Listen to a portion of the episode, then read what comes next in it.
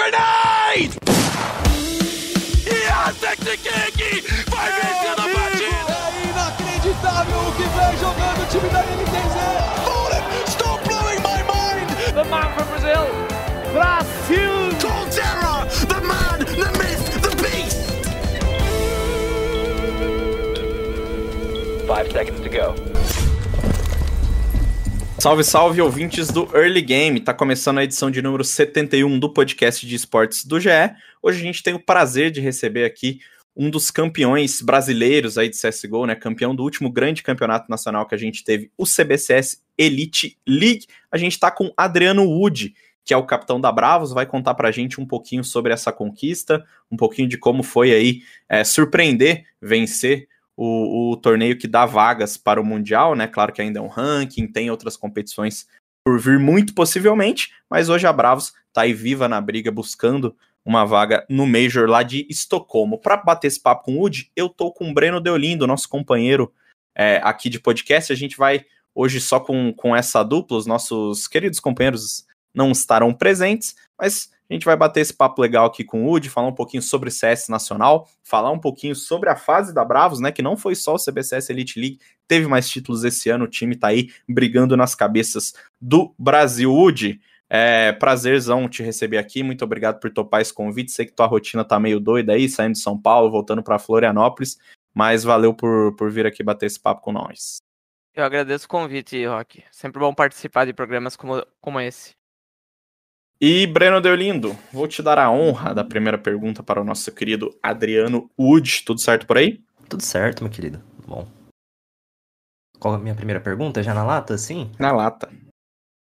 Cara, Bravos teve uma, uma subida de patamar nesse, nesse, nesses meses recentes, né? Vocês, óbvio que quem olha de fora vai olhar pro, pro CBCS, vai colocar o IBR ali na, no favoritismo, em segundo lugar a Sharks, que deu um calor bem legal neles já na primeira edição desse CBCS Elite.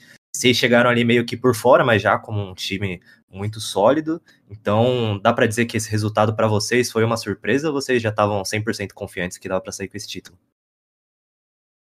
No primeiro, na primeira edição do Elite League, que também foi um torneio RMR, eu mencionei que eu acreditava que a Van e a Paquetá tinham condições de superar o time da MBR naquela primeira edição. Eu já acreditava que o nosso cenário nacional tinha times com capacidade para superar eles. Eu acredito que nessa segunda edição esses times tiveram uma, uma decaída, principalmente a MBR. A Sharks, no caso, teve um treinamento lá fora, só que do mesmo fato, do mesmo jeito que a MBR, eles não tiveram resultados tão satisfatórios. E quando eles chegaram aqui na para essa segunda edição, eu acredito que a Paquetá, a Van e agora a Bravos, os três times tinham condições de vencer eles sim. E para mim não foi uma surpresa, não foi uma surpresa o título. Eu acho que já estava na hora de um time daqui vencer eles num campeonato desses. E para quem não, não está muito por dentro do que rolou no CBCS Elite League, né? O campeonato ele foi o segundo RMR aqui da América do Sul.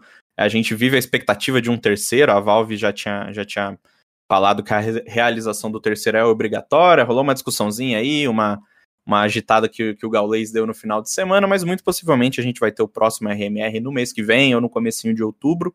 É, os, os RMRs, eles são os torneios preparatórios e que dão vaga para o Major. É como se fosse o Minor de antigamente, mas agora é dividido em mais de um campeonato, ao longo de um semestre todo, é, criando assim uma, um, um cenário mais oficial, assim por dizer, né, um circuito oficial.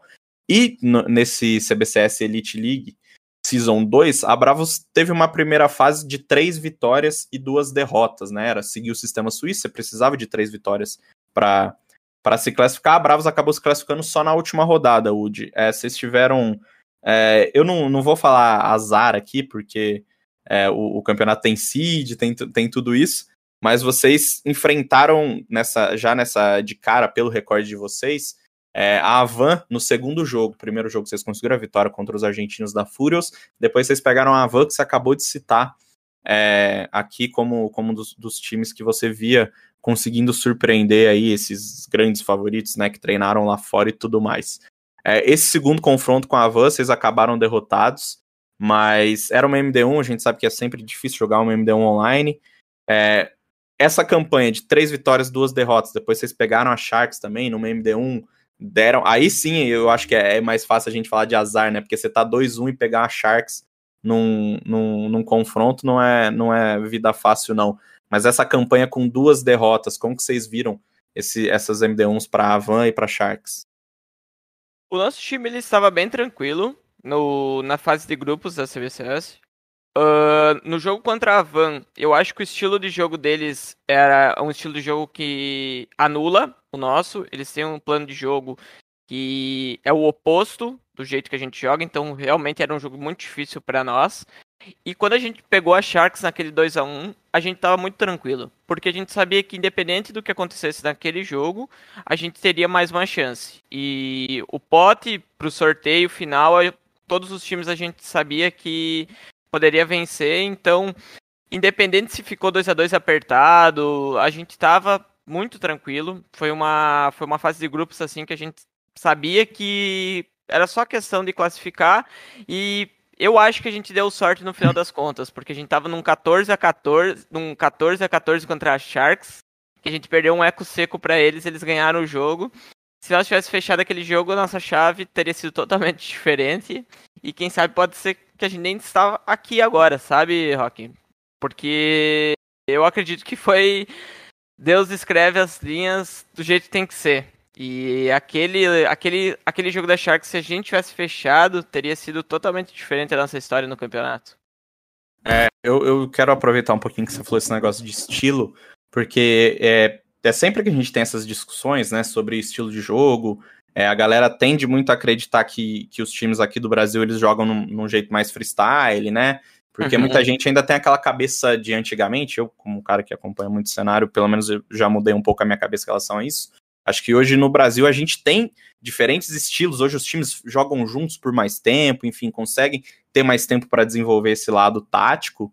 É, e a Avan sempre foi, desde os tempos de Redemption, sempre foi uma referência no sentido de ser um time que, pô, não tem aquele grande cara assim, aquele cara que, pô, joga pra caramba, no caso eles têm, né? O Remix, por exemplo, é um, um, um ótimo jogador, mas eles não são um time que tem aquela estrela. É, uhum. E sempre foram exaltados por essa coisa do estilo, por jogar um CS correto e tal. Você pode explicar um pouquinho mais de que jeito que, que o estilo de vocês batem? É, por que é tão diferente o time da Bravos e o time da Van, como você falou? Então, hoje no Brasil, como, como, assim como tu afirmou, a gente tem vários estilos de jogo porque o brasileiro se baseia no time europeu, no time do NA, no time russo, e lá fora cada, cada cenário tem um estilo consolidado. Então, como o brasileiro estuda, time X, time Y, ele desenvolve o seu próprio estilo e aqui no Brasil a gente tem um misto de vários. A Van, por exemplo, eles jogam um CS extremamente metódico. Eles começam o round com aquele padrão, eles utilizam as granadas em cada setor, eles gastam todos os recursos para dominar todos os espaços do mapa. Quando eles têm tudo, eles executam. Eles lembram muito a SK de antigamente que finalizava no final do round, quando depois só depois que eles tinham todos os espaços, eles botavam pressão no mapa inteiro e quando eles, eles tinham tudo, eles entravam e aí o pessoal falava: "Ah, MBR entra com 20, ah, MBR não, SK entra com 20 segundos, 15 segundos". Eles são muito parecidos com esse estilo de jogo, Rock. O nosso é... time, oi, pode Não, não, pode, pode seguir. Eles são muito parecidos nesse nesse estilo. A, a Paquetá e a Bravos já são um estilo mais freestyle, que joga por baseado em sustos. A gente domina pouco espaço, mas a gente é um, tem estilos de, rea, de reação rápida. Por exemplo, a gente está dominando um espaço na Nuke do fora e a gente vê dois jogadores que estão no fora. O time automaticamente tem uma reação em algum lugar porque identificou a, a, aquilo que estava acontecendo no mapa. A gente não tem um CS tão engessado, vamos dominar aqui e ali, a gente acaba tendo reações rápidas. A gente já pega outros estilos de jogo como a Sharks e a, a Sharks MBR. Eles dominam o espaço assim como a Van, só que eles não têm esse estilo de controlar tudo. Eles dominam o espaço e assustam. Eles jogam mais baseado em sustos. Então hoje no Brasil, assim, os principais times eles têm um, um estilo que é bem nítido em todos os mapas. Quando você joga contra, você sente que é, é sempre a mesma coisa. Entende? Então é isso que eu, é desse jeito que eu vejo a Van, a MBR, a Sharks, a Bravos, a Paquetá, que são os principais. A Isurus é outro exemplo que eu posso dar. A Isurus ela tem um estilo muito parecido com a Astralis. Eles gastam muito utilitário e eles têm táticas, tipo assim, uh, totalmente robóticas e definidas do início ao final do round. Eles não alteram o jogo deles. É uma execução que começa do início ao fim. Então você jogando contra esses estilos tem modos de ganhar dele e modos que, anu que, que é, é anulado. E o estilo da Van, ele anula totalmente o nosso estilo. Por a gente sempre querer bater, sempre querer ganhar um espaço a mais, eles são sempre organizados, eles acabam punindo nós. Então eu acho que estilo dele, deles se torna um counter nosso.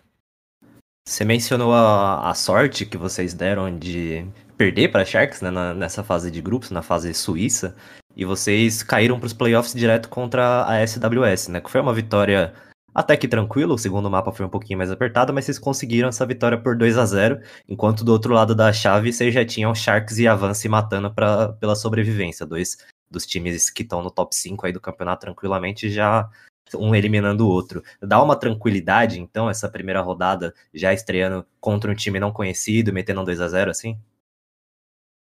É, existe o ditado que quem quer ser campeão precisa vencer todo mundo. Só que caindo no lado de baixo da tabela, nós teríamos duas MD3 muito duras e depois a gente teria uma final provavelmente contra uma Paquetá que também é uma MD3 muito dura. Quando a gente pegou aquele seeding, deu uma tranquilidade sim, porque a gente sabia nossa capacidade, mas a gente teria um caminho encurtado. A gente teria o jogo da SWS, depois seria uma Paquetá que a gente já vinha vencendo nos outros jogos recentes, e por fim a gente teria uma MD3 para vencer o melhor time.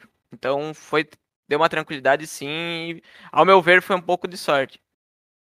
É, o, o, Breno falou da SWS, né, que acaba por ser um time menos conhecido, mas eles fizeram uma primeira fase muito boa, né, passaram com, com, com três vitórias, foram super bem nas MD1s, é, é, é bacana a gente citar também que os times, esses times que são conhecidos por estar sempre ralando na, nas ligas da GC, o, o, o Wood sabe muito bem esse, como que é, como que é ficar assim. Eles conseguiram um ritmo de jogo legal, ganharam da NTZ, que é um time também que de, de médio porte aí que, que melhorou bastante para para 2021, conseguiram vencer da Detona e, e, da BD também. Então a SWS fez uma campanha legal para até chegar às quartas de final, né? Tem alguns jogadores que, que já estão jogando juntos há um certo tempo, jogadores que já estão ficando mais conhecidos aí no cenário, Gafolo, Richoli, enfim, é, é, legal a gente ver também esses times que, que a gente acostumou é, ver brigando no, no, nos campeonatos da GC, conseguindo na, nesses, nesses campeonatos maiores também conseguir um pouquinho de destaque.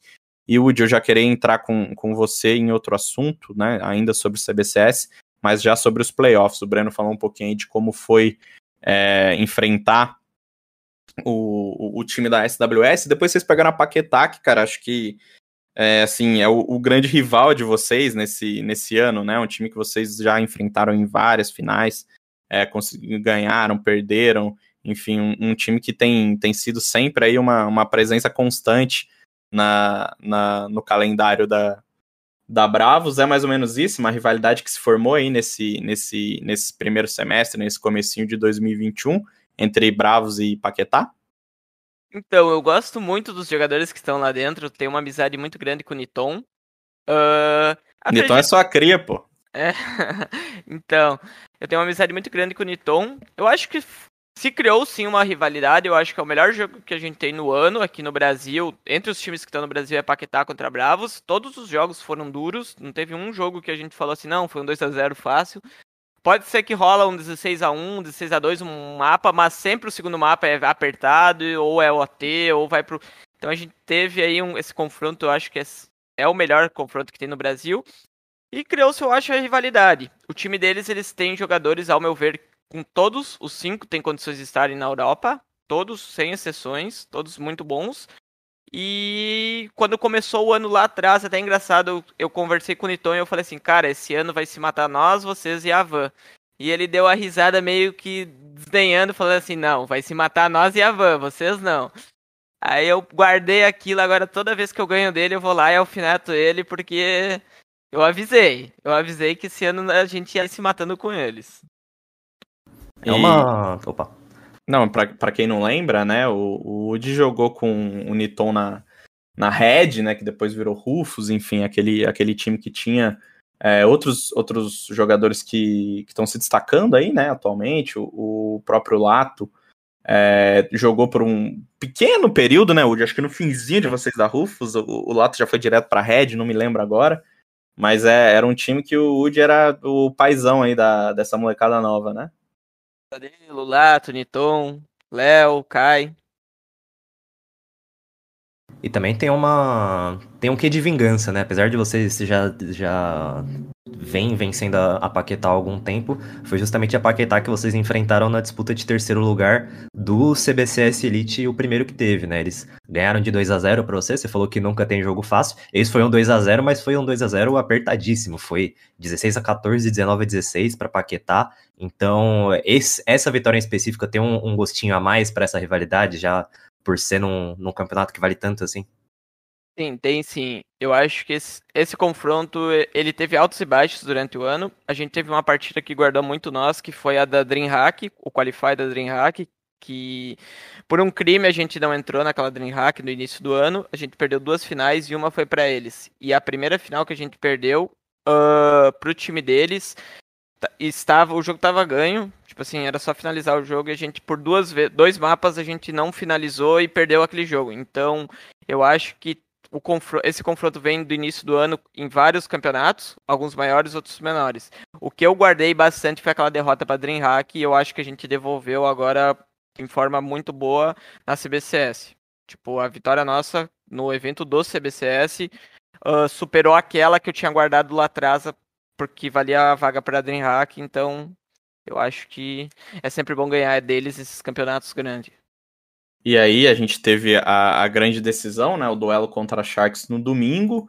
É, todo mundo acho que esperava já um, um, um, jogo apertado, mas assim, acho que ninguém esperava aquela, aquela Ancient, né? Eu sei que a Nuke é um mapa que vocês, seus times sempre jogaram, né?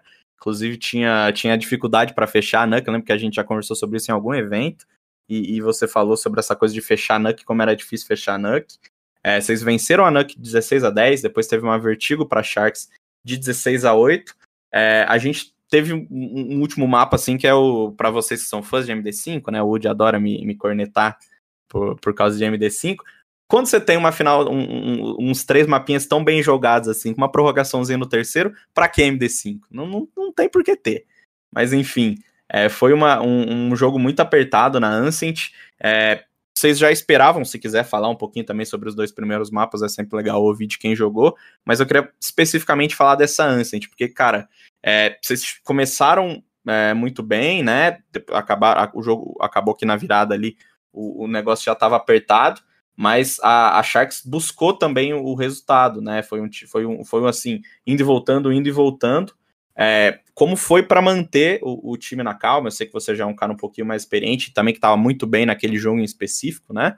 É, é, tecnicamente. Como foi para manter todo mundo é, tranquilo, sem ficar preocupado em, em, em, tomar a virada depois que vocês começaram a tomar aqueles vários rounds no, no finalzinho do terceiro mapa, do, no comecinho do terceiro mapa? Certo. Então eu vou por partes. A, Beleza. Em relação a Nuke, Uh, eu acho que o nosso time realmente a gente foi muito resiliente com o mapa. A gente evoluiu muito e a gente tava muito, muito tranquilo em vencer eles a Nuke. Foi um mapa de boa. Vertigo foi um pique deles que surpreendeu nós. Surpreendeu muito, a gente nunca achou que eles iam picar Vertigo, a gente tava zero preparação para Vertigo. Surpreendeu nós, eles venceram, a gente tá vindo com uma Vertigo que a gente escolheu contra a SWS, ganhou da Paquetá duas vezes com dois resultados elásticos e quando eles escolheram a gente tomou um susto. Então veio um a um. Aí entramos Anciente. Terceiro mapa. Mais uma vez, a gente não tava com muita expectativa que iria sobrar Anciente. A gente achou que ia sobrar outro mapa. Achou até que ia sobrar Inferno. Quando entramos na Anciente e o jogo estava 7 a 0 8 a 0 até brinco, sempre falo, ah, o TR da Anciente é mais fácil. Eu acho que o TR da Anciente realmente é mais fácil. Os times ainda não, não descobriram ali, mas tem algumas coisas de TR que dá para abusar bastante. Uh, estava 8, 7 a 0 8 a 0 e eles começaram a fazer alguns rounds. O nosso time começou, de certa forma, a ficar nervoso. Só que, que nem você mencionou, se o terceiro mapa tem é dessa forma, não, não, precisamos, não precisávamos ser mais em um mapa, porque foi, pra mim, o melhor mapa que a gente teve no ano inteiro. Teve dois ninjas que aconteceu no fim. Ninja absurdo, absurdo, absurdo. 10 segundos. Eu até brinquei com o Turtle durante o jogo, eu falei pro Turtle, porque o Turtle perdeu duas GC Masters por dois ninjas absurdos, aquele do Tatazin, que estavam atirando 0.1, 00. Então o Turtle é um cara que se condena muito por dois, duas GC Masters que ele perdeu por dois ninjas. E naquele jogo a gente venceu com dois ninjas. Que, e os dois ninjas para ele. Então, muito, as coisas acontecem como tem que acontecer. Uh, aquela anciente ali no final, quando tava 15 a 11 para eles, o, o Jota tava guardando a arma, no 14 a 11 na verdade, ele guardou a arma, um detalhe do jogo, assim, contar. Guardou a arma e ele falou assim: Nós vamos ganhar isso aqui, eu vou guardar essa arma e a gente vai ganhar isso aqui.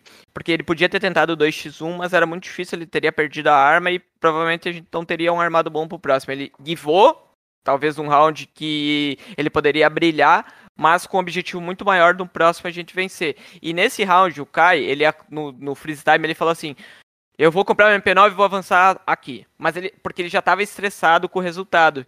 E aí, a hora que o Jota falou isso, não, a gente vai vencer esse jogo, eu falei assim, não, Kai. Não avança, segue o plano, porque a gente não tá ganhando os rounds só no, no, no detalhe. É questão de encaixar o detalhe. E a gente venceu esse round e eles vieram com dois rush B. Eles, do, por duas vezes seguidas, eles rusharam B, assim, tipo, como se eles não estivessem nem ligando pro jogo. E quando eles fizeram o segundo rush B, assim, no 15 a 14, eu falei assim, no meu mental, ganhamos o jogo. Eles chutaram. Não, não tem outra lógica num time num 15 a 11, num 15 a 12, num 15 a 14 meter dois rush B em nós. Eles podiam ter construído um jogo ali eles teriam punido nós. E eles meteram dois rush B.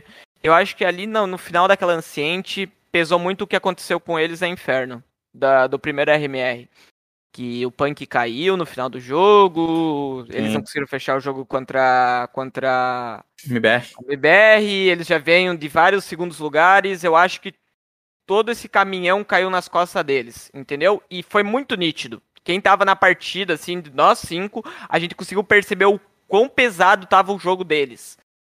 Sabe, entrou no final do jogo, mudou, parecia outro que a gente tava jogando contra outro time. E eu acho que isso é fruto de todo, toda a história que a Sharks trilhou no ano passado e nesse ano.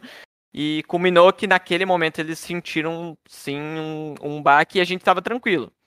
Porque a nossa parte a gente já tinha feito. Sinceramente, eu já tava com aquele sentimento, não, a minha parte eu fiz, a gente tá vendendo esse jogo difícil pros caras e a gente tem totais condições. E quando a gente identificou que eles tiltaram, Aí a gente só foi questão de fechar o jogo.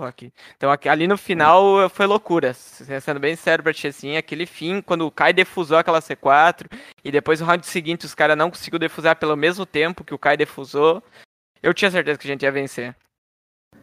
Esse, essa derrota da Sharks pro MBR na Inferno, eu lembro que eu tava assistindo, eu tava cobrindo esse jogo. E eh, a Sharks já tinha se colocado numa posição muito boa para fechar o jogo, mas ainda assim tava. Dava pra ver que tava demorando um pouco. E aí, na hora que o, o Punk caiu, ele caiu com um boneco na mira dele, assim. Tipo, era, era muito um round de ganho pra Sharks e que certamente tiltou, e com certeza isso snowballou até hoje, né? Meses depois. Mas, o Woody, eu queria te perguntar. Agora vocês ficam numa situação bem curiosa no, no ranking do RMR, né? A MBR, ou MBR ainda segue em primeiro lugar com 3.400 pontos, 3.430 pontos. A Sharks vem um pouquinho depois com 3.375 e aí a gente tem vocês e a Paquetá embolados ali. Vocês com 3.040 e a Paquetá com 3.025. Uh, com essa vitória, imagino que dá para dizer que vocês estão bem confiantes para uma possível classificação para o Major, né? Num, no terceiro evento RMR vocês buscarem o título e talvez essa, essa classificação, né? Então, antes dessa edição, antes da gente ser campeão, eu já tava fazendo contas. Uh, eu fiz contas, eu, eu tava torcendo pra Van vencer da, da Sharks. Uh, porque se eles tivessem, não tivessem entrado no top 4, eles não pontuavam e estavam fora. Uh, então, antes do título, eu já estava acreditando que podia. Depois do título, eu acredito mais ainda. Essa última edição da RMR, a pontuação é maior. Ela não é a mesma pontuação, não é o mesmo valor. Então, se a gente chegar na final uh, do ser campeão e um desses times da MBR ou da Sharks não estiverem na final, a gente consegue entrar. É muito difícil, não, não posso negar, é muito difícil. Mas a gente segue lutando. Eu acho que é, esse sonho alimenta hoje nós. A gente treina, a gente tá, tá se esforçando muito porque a gente também tá com, essa, com, esse, com esse desejo de, de classificar. Mas a faca e o queijo tá na mão da MBR e da Sharks. Pra, se eles não, não entrar, é porque eles fizeram uma, um erro muito grande ali no processo do próximo campeonato. Acho que o, esse terceiro evento chega num, num clima, numa situação muito mais interessante para quem acompanha também do que o Tribute Major no ano passado, né? O Tribute Major foi um campeonato que eu, te, eu tive alguma, algum envolvimento a mais ali e a Boom tinha que fazer muita merda para perder a vaga, assim, naquela, naquela situação. No fim das contas, a gente sabe tudo o que aconteceu, né? O, Major não aconteceu no passado, agora a gente tem esse Major prometido para Estocolmo ainda nesse ano. Então, muita coisa mudou e acho que, de maneira geral, isso mostra que o cenário rolou uma evolução legal do, do ano passado para esse agora. Você concorda, Woody? Concordo, concordo bastante. Acho que a gente hoje tem a Van, a Paquetá, que eu já mencionei, tem outros times que não estão disputando o campeonato, mas também são muito bons, que é a Isurus e a Navizê. Uh, a Navizê tem jogadores fantásticos ali no meio e a Isurus tem um líder que, sem dúvida, ele tá entre um, um dos maiores líderes que tem em todos os times do mundo, assim, um cara que tem um mental muito forte. E então é a gente tem times fortes, sim. Eu acho que aquele Tributo Major, a MBR despontava muito, a MBR no caso era a Boom, despontava muito às frentes de todos os times, assim, muito, muito. E hoje não, hoje o cenário tá mais equilibrado os times, uh, vamos dizer, Tier 2, são muito mais duros. Ano passado, sendo bem sério pra ti, os times Tier 2, que eu acho que a Bravos estava nesse patamar, eram oponentes que não, não incomodavam tanto esses times que estavam mais no topo. Hoje, se você entrar meio mal numa partida contra a SWS, eles te atropelam. Entende? Se você entrar meio mal contra uma Detona, eles, cara, eles passam um caminhão em você. Então, eu acho que hoje o cenário é assim muito mais forte do que era em questão de nivelamento. E só para ilustrar um pouquinho disso que o Wood falou sobre o terceiro evento, né? O terceiro evento RMR, que como eu falei no começo do programa, a gente ainda não sabe quando ele vai ser realizado, por quem vai ser realizado, ou enfim, nada nada disso ainda é público e nos bastidores a gente está correndo atrás dessa informação também, mas o terceiro RMR ele ele dá 2.500 pontos para quem ficar em primeiro, 2.344 pontos para quem ficar em segundo, em comparação com a RMR2, né, que acabou de terminar. A gente tinha 2.000 para o primeiro, 1.875 para o segundo. Então, como o Moody falou, se o MBR chegar na final, o Sharks chegar na final, é, já, já fica assim muito, muito difícil para Bravos. É claro que a gente fica aqui na torcida para que seja um campeonato pegado até o final, mas até lá, né? A gente não sabe quando vai acontecer, mas imagina que seja em um, no máximo uns 40 dias aí. É, a gente tem outros eventos importantes acontecendo por aqui, Wood. A gente vai entrar neles daqui a pouquinho, mas eu queria que você fizesse um panorama geral sobre esse primeiro semestre é, da Bravo, porque eu te conheço há algum tempo, né? Tô, tô nessa cobertura do cenário há algum tempo. Sei que você sempre foi um cara que, que teve. que ralou bastante para fazer os seus times funcionarem, né? Você teve como eu falei, vários, vários jogadores talentosos que, que jogaram com você, ou enfim, que você foi capitão nesse, nesses últimos tempos, em Red Canids, em Turma do Pagode, em Rufus, em, em, em, todos esses times que você passou, até na C4 lá atrás, né? Mas acho que deve, deve estar tá sendo um ano bem especial para você justamente por isso, né? Você foi um cara que sempre ralou nessas ligas da GC e agora, pô, conseguiu um título do, do tamanho desse, do, do RMR, e tá conseguindo colocar Bravos constantemente em finais, se não me engano são 10 já esse ano, né, até mais. O, o Champ até falou sobre isso na entrevista domingo. É, como tá sendo esse momento para você de, assim, pelo menos a impressão que eu tenho de fora é de que todo esse trabalho duro que você teve nos últimos anos está se pagando agora, conseguindo ter um time competitivo, um time campeão, um time que tá, tá brigando por títulos. É mais ou menos por aí? Cara, é mais ou menos por aí, sim. Uh, até domingo, depois da final, depois que a gente jogou até a segunda MD3 o dia, eu, eu parei, olhei pro céu e falei assim, não, valeu a pena. Tipo, eu tive esse sentimento, valeu a pena. Porque por várias vezes a gente chegava no quase, você falava assim, ah, o time da C4, o time da Bravos, o time da Rufus, enfim, independente da organização que a gente tava, a gente sempre batia na trave, a gente entrava no campeonato e falavam, ah, é o time deles é bom, pode ser que chegue, e quando era para chegar, a gente sempre caía na no última, na, na, última subida de degrau, a gente desmontava, assim, então eu acho que, que nem eu te falei lá no início da, da transmissão, as coisas acontecem como tem que acontecer, eu, eu acho que esse título significou que uma compensação de tudo que a gente passou, a gente sempre ralou bastante. E, cara, eu o, o que eu posso dar de resumo sobre esse ano da Bravos? A gente teve um início de ano uh, bom. A gente venceu a Canui e venceu a WESG, lá o qualificatório. E quando começou o ano a gente estava com o Suplex ainda. E a gente tinha uma, uma, uma visão de treinamento, porque no treinamento você consegue ter uma noção de que times estão fortes, que a gente estava muito bem. Naquela, naquele ponto eu considerava o nosso time como mais bem preparado no início do ano. Era porque a gente não deu férias, a gente não parou ali no Natal, dava para ver que a gente estava um, um, um passo acima de todos os times. A gente teve duas derrotas duras que, que desmontaram o nosso time no início do ano, que foram os dois qualifiers da DreamHack que eu mencionei anteriormente. Aquelas duas derrotas derrotou o nosso time e fez a gente dar dois passos para trás. A gente substituiu, substituiu o jogador, trouxe o Kaique, o Kaique trouxe uma filosofia nova, uma, uma aplicação uh, de outgame, assim, uma necessidade de levar o negócio com profissionalismo mesmo, muito maior do que a gente tinha.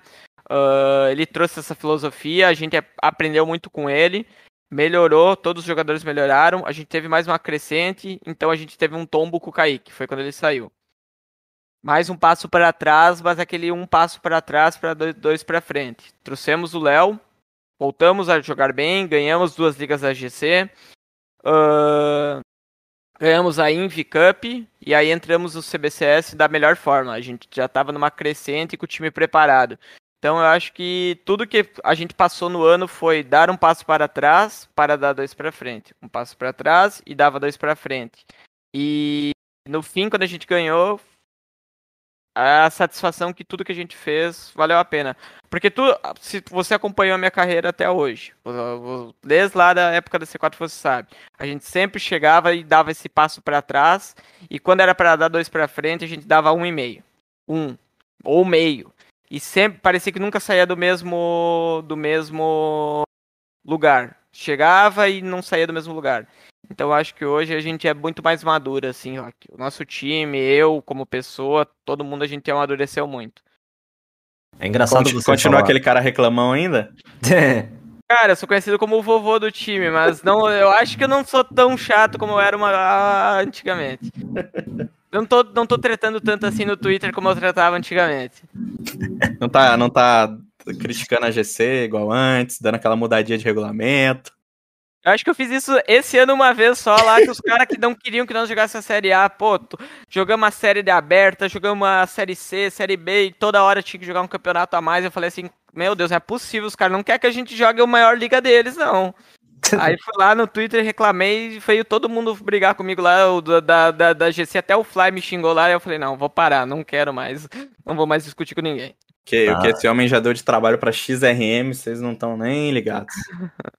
o Wood Reform é de 2021 agora. Mas é, é engraçado você falar de, do time ser mais amadurecido agora, justamente na, na mudança mais jovem que vocês tiveram na lineup durante esse ano, né? Vocês entraram com o, o, Suplex, que não é o cara mais experiente do cenário, mas já teve uma passagem bem considerável ali pela Sharks, todo mundo conheceu ele mais ou menos por esse período. E depois vocês trouxeram o Kaique, que, bom, cara que dispensa qualquer apresentação, já tá aí no cenário há trocentos milhões de anos. Mas o, o, substituto, por outro lado, é um cara já bem mais jovem, né? O Léo Monster, que surge aí como uma das grandes promessas do cenário brasileiro, um cara que tem 18 anos, se eu não estou enganado, e que tem muita mira. Por que, que o time conseguiu esse, esses dois passos para frente, esse amadurecimento, com um jogador que é tão jovem?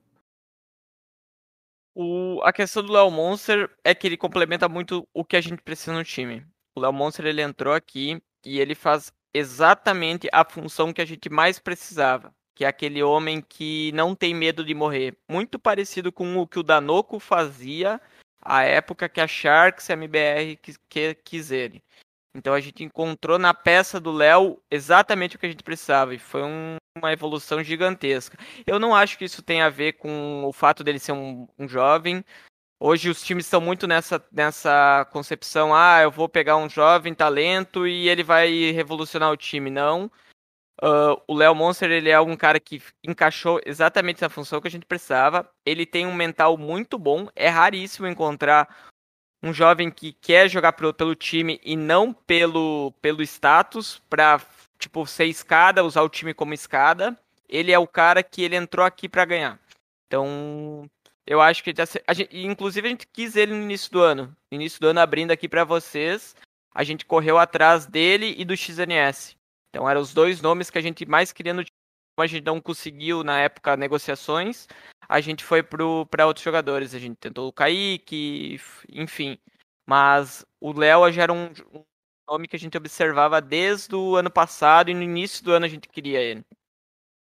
E, e, até nessas coisas de mudança de time, eu vou voltar um pouquinho mais no tempo. Que, que você sempre, sempre jogou é, ao lado do, do Kai, né? Vocês tinham uma base bem, acho que você, o Kai. E o Kurgan era uma, uma base ali que, que tava sempre, enfim, teve em alguns momentos que não, mas sim, jogadores que sempre jogaram juntos. E, e agora você conseguiu esse título ao lado do Kai que é um, um, um, cara que está com você há, há, muito, há muito tempo. O Kurgan saiu do time no, no ano passado, né? No, no começo desse ano. É, você tem também o, o, Turtle, que foi um, um, cara que jogou com você é, na C4, sei que é um cara que tem muita amizade, é, que você tem muita amizade no caso, né? E, e como que é para você chegar a esse título com caras que ralaram com você lá no começo? No caso do Turtle, agora voltando, né, desde o finalzinho do ano passado no time, e no caso do Caio, um cara que já tá, sei lá, uns, uns, três, uns três anos aí, quatro jogando, jogando sem parar com você, né? Então, o Caio passou por tudo que eu, que eu passei, é, é, verdade. Cara, é gratificante, porque a gente, eu vejo que a gente venceu bastante. Venceu realmente, a gente chegou lá naquele objetivo que a gente queria lá no início. Uh, o Caio é um cara que eu confio bastante. Ele normalmente ele pega todas as posições que a gente não, não gosta no time. Ah, essa posição é a que sobrou, ela é minha. Ele é um cara que ele não tem um brilho tão grande para quem olha de fora. Quem olha de fora não vê o quanto ele é importante no nosso time. E ele foi um cara que, desde lá do início, ele sempre foi esse, esse cara do time.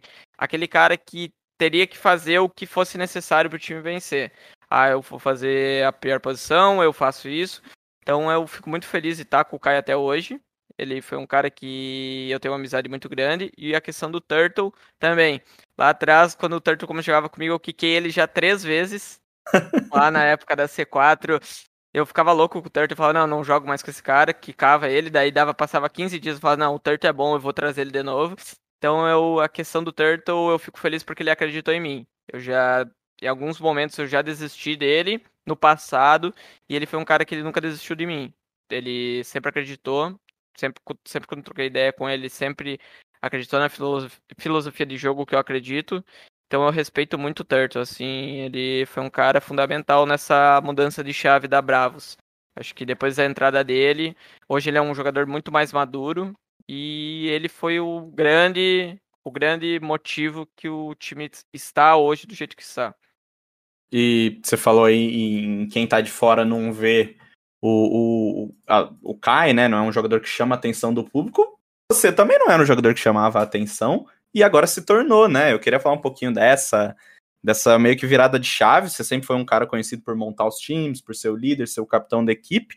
Mas acho que principalmente depois da saída do Kurgan, que fica meio óbvio por, por conta do número de vezes que você pega a Alp hoje em dia, é, individualmente, você também tá vivendo uma fase muito boa nesse ano, né? Pô, na final, por exemplo, é, você jogou super bem. Se a gente for puxar os números, você também tem, tem números melhores do que você tinha no passado. É, como eu falei, você tá jogando muito de Alp, né? Assim, virou o, uma, uma, um, o Alper do, do time.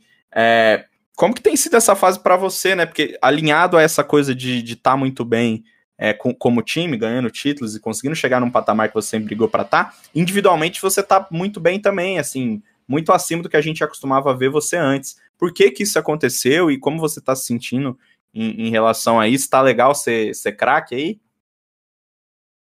Eu acredito que eu sou o mesmo jogador que eu era no passado, em questão individual.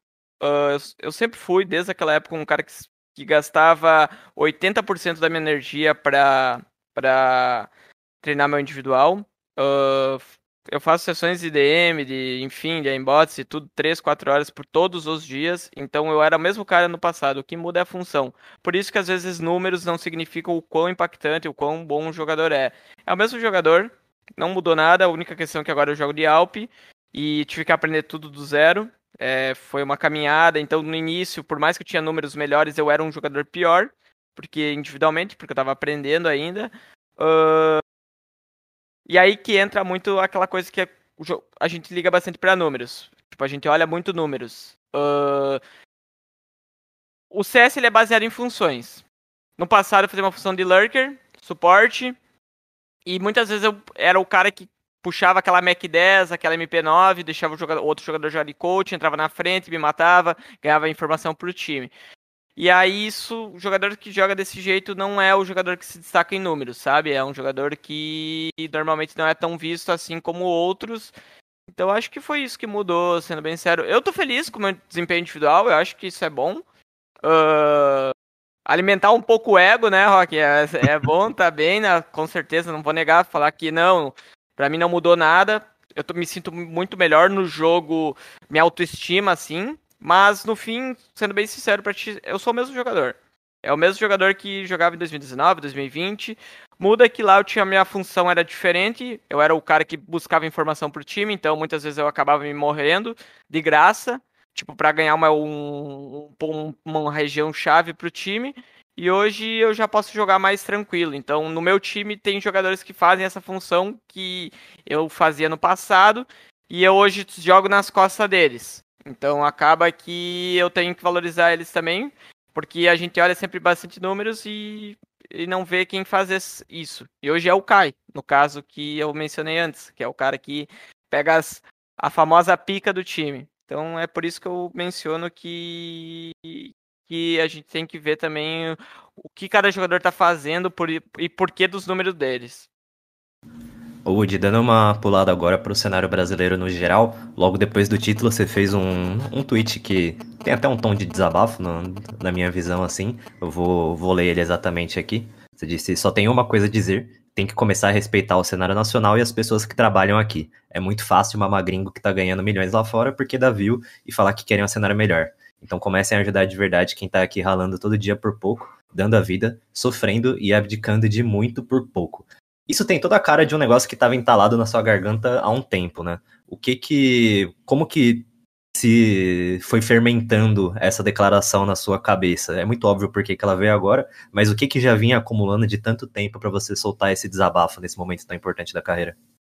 Então, eu fui um cara que sempre briguei bastante pelo cenário nacional. Muito dessas brigas que a gente mencionou antes no Twitter era pelo bem pela evolução do cenário. Eu acho acreditava em algo, que alguma coisa iria ajudar, eu ia e despejava tentando ajudar, e eu sentia que o cenário brasileiro é um cenário que a gente só fala quando a água bate na bunda. Só aparece, e isso é em qualquer coisa na vida. Vocês sabem que em qualquer coisa na vida as pessoas não. ninguém ajuda, só quando a água bate na bunda todo mundo aparece. E antes do jogo contra contra Sharks, aconteceu alguns episódios que, ah, como se o nosso time fosse não fosse nada, a gente escutou alguma, algumas declarações, e eu fiquei bastante triste, muito triste, a gente entrou na, muito do, do nossa energia que a gente colocou na final estava nessas declarações, a gente queria mostrar que não, não é assim, e eu acho que hoje o, o Brasil, no, no Brasil, 95% da força da comunidade ela está presente em 10, 15, 20 medalhões. Por pessoas que têm toda, são detentoras de toda a força que a representatividade da comunidade. Essas 15 pessoas, 20, elas conseguem movimentar para que lado uh, o público vai estar assistindo, que lado o público vai estar abraçando. E eu sempre fui muito contra isso. Eu acho que essa força ela tem que ser dividida um pouco para cada jogadores. Até vou fazer essa semana um tweet explicando melhor o que eu estava falando, porque muitas pessoas entenderam errado, acharam que eu direcionei a criticar uma pessoa só, mas não foi. A minha crítica era todo o ecossistema do, do, do cenário brasileiro.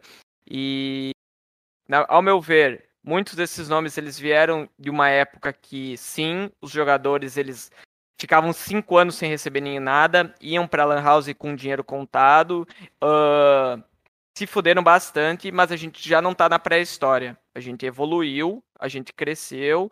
E se a gente quer vencer realmente o Major, se a gente vai para público e fala, não, eu quero que um time brasileiro vença o Major, eu quero que fulano se dê bem, a gente não vai ganhar com o nosso ego que a gente guardou. A gente, eu vejo que a gente tem um ego guardado que, ah, eu ralei cinco anos para conseguir isso, então eu não quero que aquele moleque que tá lá consiga em um ano, seis meses. Com essa mentalidade, a gente não vai conseguir superar os europeus, não vai conseguir superar os russos, não vai conseguir superar eles. Eu vou dar dois exemplos aqui. Se você entrar no Twitter de qualquer jogador argentino que joga no Tier 3, ele tem o dobro de seguidor de mim, que fui campeão brasileiro, que tô aqui no cenário faz 4 ou 5 anos. Se você olhar o Exit da MBR, que é um jogador fantástico, que dominou o Brasil por 3 anos. Se ano passado a Sharks chegou em todas as finais e teve chance de vencer da Boom, foi porque o Exit estava em todos os MVP carregando o time. Carregando não, os outros também tiveram um impacto muito grande, mas o Exit era o principal jogador. O Exit tinha 3 mil, 4 mil seguidores, ele era um cara que era mal falado, ele entrou na MBR, os números dele triplicaram em 8 dias. Então, assim, em dois eventos ele perdeu perdeu muito todo o hype e hoje é um jogador mais criticado e ele não desaprendeu a jogar. É o mesmo, o Exit está ali, só que está sem confiança nenhuma porque tem uma comunidade inteira que está em cima, porque todo aquele círculo de medalhões faz a, o público fazer isso. Então eu acho que, sendo bem franco assim para ti, os nomes grandes deveriam movimentar mais e, e se movimentasse o cenário nacional, falassem bem do cenário nacional, uh, eles não estão mentindo. A gente rala pra caralho, a gente se esforça pra caralho, a gente tem uma evolução pra caralho. Se fosse dado uma atenção realmente, ah, Tá rolando Liga da GC, vamos assistir, vamos falar sobre os times. Quem é esse time? Eu sei que a Paquetá ganhou da, da Bravos, eu sei que a Bravos ganhou da, da Paquetá, foi um jogão, foi um 19 16. Cara, se a gente desse uma atençãozinha, só um pouquinho, esse poder que tá entre no, os 95 dos poderes que tá entre os 15 cairia um pouco e viria para nós e todo mundo iria crescer. Teríamos patrocínios maiores, teríamos empresas maiores aqui no, no cenário, teríamos mais campeonatos, mais vagas, e todo o cenário melhoraria. Mas a gente segue falando, ah, eu quero um cenário melhor, eu quero que, que ganhar Major, mas as nossas atitudes não condizem com a nossa fala, certo? A gente não se ajuda. E é nesse sentido que foi aquela declaração. Sinto falta dos maiores se ajudarem, mas não só eles. Sinto falta também dos menores se ajudarem quando é necessário, não só quando a água bate na bunda. E eu acho que é nesse sentido que o cenário nacional está hoje. E tem que mudar se a gente quer realmente ganhar. Se a gente quer que talentos apareçam, se a gente quer que Caceratos, Yuris, Safes, Biguzeiras, Lucãozes apareçam. Porque se não for as... se continuar igual, vai ser cada vez mais raro e não vai ser o suficiente para ganhar dos caras lá de fora. Os caras lá de fora vão seguir atropelando nós. É muito legal isso que o, que o Woody falou, e a gente, como imprensa, também se tem que se incluir né, nessa, nessa conversa. É claro que, num, num contexto de estrutura, a gente não, não tem mão para cobrir tudo que a gente gostaria de cobrir, não só no CS ainda tem uma baita de uma cobertura, né? Falando de Globo, de outros veículos que eu já trabalhei também, mas a gente tem muitos cenários que, que não conseguem é, ter a atenção que que deveriam, né? Que, que é, seria digna para cobertura. Enfim, a gente tem, é bom em vários jogos que, que também não ganham destaque na mídia. Eu sei que o Wood não está falando da, da imprensa, mas é, é, ela também faz parte disso, né? A gente dá uma cobertura menor para os eventos nacionais. Eu, particularmente, sempre gostei muito de, de ir, sempre que pude ir em, em evento de, de qualquer tamanho. Fui bastante na Max 5 é, no, no, começo da minha carreira, quando a gente tinha os campeonatos, os campeonatos menores lá, já fui, pô, em, a Horus League, final presencial de, desses campeonatos menores, mesmo sabendo que ia chegar em casa, ia fazer uma entrevista, ia fazer um texto que não ia render nada, pô, que o meu chefe ia me encher o saco, falar, pô, foi lá, gastou a grana, eu não morava em São Paulo ainda, vinha para São Paulo, ficava uma semana aqui e, e, o campeonato não rendia nada de, de clique, de visualização, de nada disso. É, é, é, muito legal que a gente tenha esse tipo de crítica e que, pô, o Woody falando aqui no podcast, todo mundo que vai ouvir vai entender um pouco mais. Quando ele dá essa explicação extra que ele falou no Twitter, todo mundo vai ouvir e vai entender um pouco mais. Acho que você está sendo até generoso quando você fala em 15, 20, né? A gente pode reduzir isso aí para 5, é, cinco ou seis nomes que tem que tem esse, esse poder de chamar atenção, que é muito importante também, a gente ter grandes, né? É, grandes é, jogadores que são grandes expoentes do cenário, como a gente está vendo no MBR agora com o Boltz, né, que se tornou uma figura muito, muito querida é, no sentido de, de, de, criador de conteúdo, né? Ele sempre foi um jogador que não teve o hype dos outros jogadores. Hoje ele é um cara super conhecido aqui no cenário nacional pelo que ele faz é, fora do, dos campeonatos também. Acho bacana o Woody levantar esse ponto.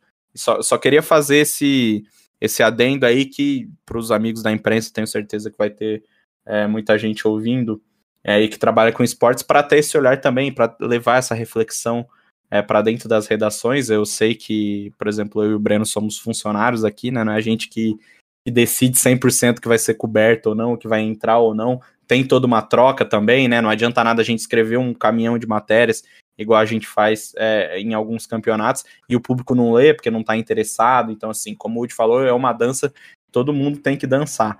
Mas é, eu só queria estender essa, essa discussão para a imprensa também, para tentar achar formas aí de, de divulgar é, os campeonatos menores. A gente tem, é claro, o draft, né, do, do, que é o principal veículo cobrindo o, o CS nacional, né, um veículo especializado, tem uma equipe que tem um apoio da GC também, que é uma, uma, uma empresa que, que ajuda a fomentar esse cenário, então é, sei que o Wood não está falando da imprensa, mas acho que é legal para a gente, como imprensa, também olhar um, um pouquinho mais e tentar fazer uma cobertura melhor. Sei que não é fácil, com certeza sei que não é fácil. É, é, cobrir CS nacional. Sei que o retorno é baixo, mas enfim, acho que passa por todo mundo, né? Como o Woody falou, chamar patrocínio, chamar views, chamar tudo isso. É, é, é um trabalho aí de todo mundo. Eu acredito que isso é uma cadeia, Rock. Eu acho que isso é uma cadeia. Se um cresce, todo mundo cresce e esse cara vai puxar o outro para cima e que vai fazer puxar outra coisa. É uma cadeia a gente tem que entender isso de uma forma como uma cadeia. Se, se, eu, se eu evoluir, se eu melhorar, eu tenho que gerar view também pro time, outro time, eu tenho que gerar patrocinador para outro time, e eu acho que todo mundo tem que trabalhar junto. É nesse sentido, sabe? Depois dessa palestra do nosso querido colega Rock Marques, queria voltar um pouco nesse papo dos medalhões e tudo mais. Eu não vou citar nome aqui porque acho que não precisa, mas eu lembro bem de uma GC Master, se eu não me engano, que teve um desses caras até que tava comentando o campeonato e tudo mais, mas ele tava comentando de uma maneira talvez que não fosse da mais legal, assim, falando que era um CS sem fundamento, que era, que era horrível, que não sei o quê. E isso tudo para mim volta num negócio que eu sinto que não só no CS, em, em muitas modalidades aqui do Brasil, tem é, sempre esse ego envolvido. Que isso também acaba sendo uma das barreiras que as precisas precisam superar para conseguir alcançar uma grande relevância. Tem mesmo esse essa briga de egos que acaba se superando ao cenário como um todo, Woody? Eu não sei, sinceramente eu não sei. Isso pode ser uma suposição, mas as atitudes às vezes comprovam que sim. Mas torcer que não seja ego, porque eu é que nem eu afirmei na, antes na outra pergunta.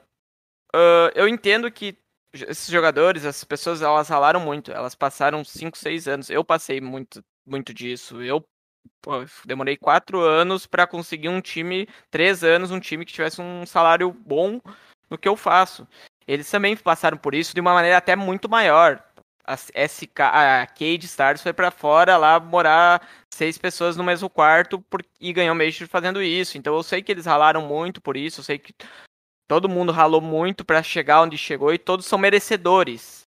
Só que eu não preciso pensar, se eu demorei seis fazendo me fudendo, o outro cara também precisa. E é nesse sentido que eu acho que às vezes é o ego. Ah, eu cheguei lá fazendo isso, então vamos deixar os caras se virar lá. Pode ser que seja, não sei, mano. Eu prefiro acreditar que não. Por mais que transpareça, tomara que não seja, porque eu acho que todo mundo tem que lutar pelo bem de, de, de todos. É, no fim das contas é devolver aquilo que você conseguiu pro cenário, né? Isso dando completamente a, a minha opinião. Tipo, é um negócio que acontece até intermodalidades. Existiu um, um, momento na história do esporte brasileiro que o Free Fire, por exemplo, era um negócio que não tinha o respeito de todas, as, de todas as comunidades entre os esportes, né? Isso tem mudado cada vez mais. Mas o Free Fire foi um jogo que chegou como novidade, né? Em um cenário que já era totalmente consolidado e que mesmo assim ainda tinha que superar essa barreira das outras modalidades enchendo o saco. Então, isso é um negócio que me deixa meio puta até na real, porque bom, não é porque é isso que você falou, não é porque você teve que ralar um monte, dar o sangue, não sei o que, que as pessoas que vieram depois de você vão ter também. Pô, é empatia no fim das contas, eu acho. é aquela velha história que todo mundo tem que ser super-herói, né? Enfim, aí a gente já, já dá pra fazer um podcast inteiro só pra falar de CS Nacional, Wood. É, inclusive você vai voltar aqui quando a gente fazer esse podcast, que eu adoro ouvir a sua, a, as suas opiniões sobre o assunto. Vou, vamos trazer uma galera legal aí para debater isso. Mas eu queria já encaminhar para o finalzinho do programa para falar sobre esse final de ano para Bravos. A gente já falou aqui sobre terceira RMR, né? Sobre a possibilidade que vocês têm de jogar um Major. Mas, enfim, o que, que você pode contar para a gente do que vem por aí? Sei que tem DreamHack é, é, daqui no, em setembro, né? A gente tem, um, a partir de agora no CBSS Retake, vocês já vão entrar pelo, pelo convite do ranking, né? Com, com quase toda certeza aí. É, e, e, depois tem essa, essa vaga da Blast em jogo. É, alguns times, como você falou, MBR Sharks, eles têm essa chance de se preparar lá na Europa pela estrutura, pelas vagas, pelo dinheiro é, que essas organizações têm. Essa chance de disputar uma Blast pode ser uma, um, um interessante não só pelo campeonato, mas para vocês terem esse, esse, período lá na Europa também, alguma coisa que vocês pensam, como vocês estão projetando essa reta final de ano, conta pra gente um pouquinho do, do que vem por aí para Bravos. Então, para nós, uh, eu acredito que esse final do ano o calendário vai daqui para cima, a gente tá cheio de campeonatos, a gente jogou o RMR, tem, já teve jogo no mesmo dia, depois no dia seguinte já tinha outro campeonato, hoje já tem um outro campeonato. Então, aqui pro final do ano a gente tem no mínimo, o Champ já fez a planilha, 15 eventos para jogar. Três eventos da CBCS ainda, que a gente tá praticamente garantido nos três, que é a Finals, a Retake e a Masters. Uh, a gente tem esse Tributo Major, que a gente não sabe se vai sair ou não vai, que é o RMR, não sabe como é que vai ser, o terceiro. A gente tem a Dreamhack, tem a Blast. Então são muitos eventos que vai ter agora para o final do ano. A anunciada a Logitech, mais uma série S no final do ano. Então eu acho que evento não é o problema hoje não. A gente tem muitos eventos para jogar e planejamento de ir para fora é bem difícil, Rock. É... Entendo que esses times Sharks, MBR, eles têm a, a, a vantagem de treinar lá fora, eles têm a, o dinheiro, eles têm a estrutura, o nosso time hoje não tem essa estrutura, então a gente vai focou esse ano em jogar e tentar ganhar o máximo de campeonatos aqui. Então até o final do ano a gente vai todos os eventos que a gente conseguir participar, todos os eventos que encaixar na agenda, a gente vai estar tá participando. Tem a Fire League também, tem a valorizar o campeonato da Argentina lá, Liga Pro Trust, que convidou nós, nós e a Santos, que é o único time, os únicos times brasileiros que estão no evento. Foi um prazer jogar o campeonato deles. A gente vai jogar a final sábado, muito bem organizado. Eu tive um carinho muito grande de todos os argentinos. E da parte da Bravos é isso, Rock. A gente vai ter todos esses eventos até o final do ano. Tem pelo menos 20 eventos para a gente disputar e, e tentar ganhar o máximo que conseguir. Mas o objetivo de ir para fora vai ficar para 2020. Dois. 2022. Já estamos em 2000. Olha só Aí, como o tempo passa, né, Pandemia, cara? Depois, depois, depois da pandemia, 2020, Aí que eu olhei pra cima e pensei, putz, mas já é 2021, cara. Breno Deolindo, mais, mais alguma? Você, você começou? Você tem a oportunidade aí de encerrar a nossa nosso querido e amado Early Game de número 71. Ah, eu tô leve, né? Falei tudo o que eu queria. Sempre, sempre digo que o early game é o, um dos poucos espaços que a gente tem pra, pra ser nós mesmos, nós mesmos aqui. Que a gente pode dar opinião, pode falar palavrão à vontade. Então, gostei bastante de ter essa conversa com o Woody, um cara super sensato e que agregou muito pro podcast. A gente tá numa sequência boa, né, de, de convidados. A gente teve Tamo Modéstia, voando, tamo voando. teve Só Modéstia, velho, teve o né? Takeshi, Woody. só, só a galera que fala super bem, que dá as opiniões na lata mesmo. E muito obrigado aí pela participação, que isso faz a gente se soltar também, de certa forma. Eu agradeço o convite também. É, muito gratificante receber o espaço, sendo sério para vocês assim, poder falar. Eu sempre fui fã desses programas, não todos que me convidam, eu sempre gosto muito de participar, porque a gente pode falar também, né? A gente pode dar a nossa opinião. Então, sempre que tiver um espaço, pode contar comigo que eu tô aí pra, pra somar. Voltará, voltará mais vezes. Esse programa do, do cenário nacional aí é uma discussão que a gente, a galera que é mais ligada ao LoL, sempre tem aquela discussão, né, de, de quando tem, quando acaba o Mundial, por que, que o Brasil é a pior região do mundo. No CS a gente tem a nossa, né, por que, que o cenário nacional não chama é, tanta atenção quanto o cenário internacional, enfim, mas acho que a gente está num, tá num caminho legal aí, o CBCS é, uniu, né, os dois campeonatos, a AGC em parceria com a Link também, né, a Globo, claro, tem parte é, do CBCS, foi essa união que veio agora em 2021, um ano difícil para todo mundo, não só nos esportes, mas fora dele também. Acho que a partir do ano que vem, a gente conseguindo ter uma, mais campeonatos presenciais, conseguindo ter mais vagas, né? E, e, com números de audiência cada vez melhores. A gente viu uma final de, de, de, de GC Masters feminina agora, pô, batendo é, mais de, de 10 mil espectadores, isso era inimaginável um tempo atrás. É, sei que é, é bastante cansativo para todo mundo que tenta, né? O UD tá aí, cada um tem a sua, a sua briga na sua área, mas é, sinto que tá se pagando aí. A gente tá, tá evoluindo devagarzinho, mas assim, pensando como produto, acho que a gente está no, no nível máximo que a gente pode estar tá, e vai ser muito legal acompanhar essa, essa, esse crescimento aí, agora nesse finalzinho de 2021 e 2022. A gente, é claro, vai cobrir tudo isso lá no ge.globo barra esportes e aqui no Early Game, no Early Game também, nosso querido e amado podcast. Muito obrigado a todo mundo que ficou ouvindo até aqui, obrigado ao e ao Breno pela companhia nesse programa e até a semana que vem.